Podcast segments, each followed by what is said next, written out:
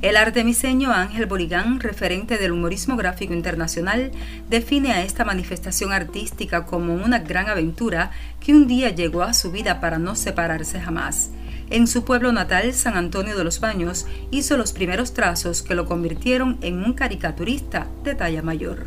Parece que todo fue ayer, cuando comenzó esta gran aventura en nuestro pueblo del humor gráfico. Pero bueno, ya, ya ha pasado el tiempo que como veo la salud de la caricatura y el humor gráfico de manera general, lo veo con optimismo eh, a nivel global y a nivel eh, nacional, en Cuba. Eh, hace unos años atrás sentíamos que con la llegada de la tecnología, las redes sociales, la caricatura iba a perder terreno, pues las publicaciones cada, impresas cada vez eran menores y todo se iba buscando a lo digital.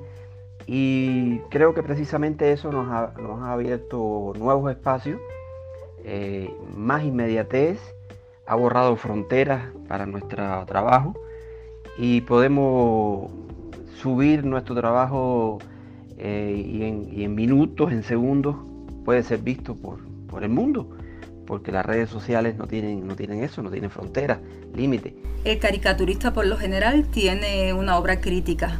Sí, pero también debemos saber reconocer cuando hay momentos como el que estamos viviendo la humanidad y existe un sector de salud, en este caso, que está en la primera línea de fuego, que está combatiendo, que está sacando la cara, que, que son los soldados de la vida, que merecen un aplauso.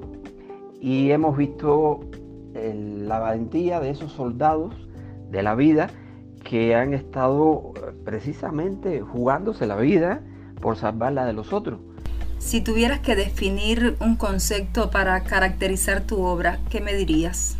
Yo digo que me considero un cronista gráfico de la época que nos ha tocado vivir y eso es lo que hago, es como retratar, hacer eh, gráficamente, en vez de escribir eh, a través de línea, contar la vida que nos ha tocado tanto con el tema ahora como hablábamos de la, de la pandemia, como de la política, como lo social, como lo tecnológico, todo lo que nos ha tocado vivir, lo trato de reflejar de una manera humorística, pero también que lleve a una reflexión en abril de 1981, con la apertura del Museo del Humor de San Antonio de los Baños, nace el talento artístico de Ángel Boligán.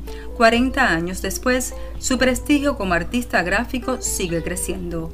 Actualmente trabaja para varias publicaciones internacionales, entre ellas El Universal de México.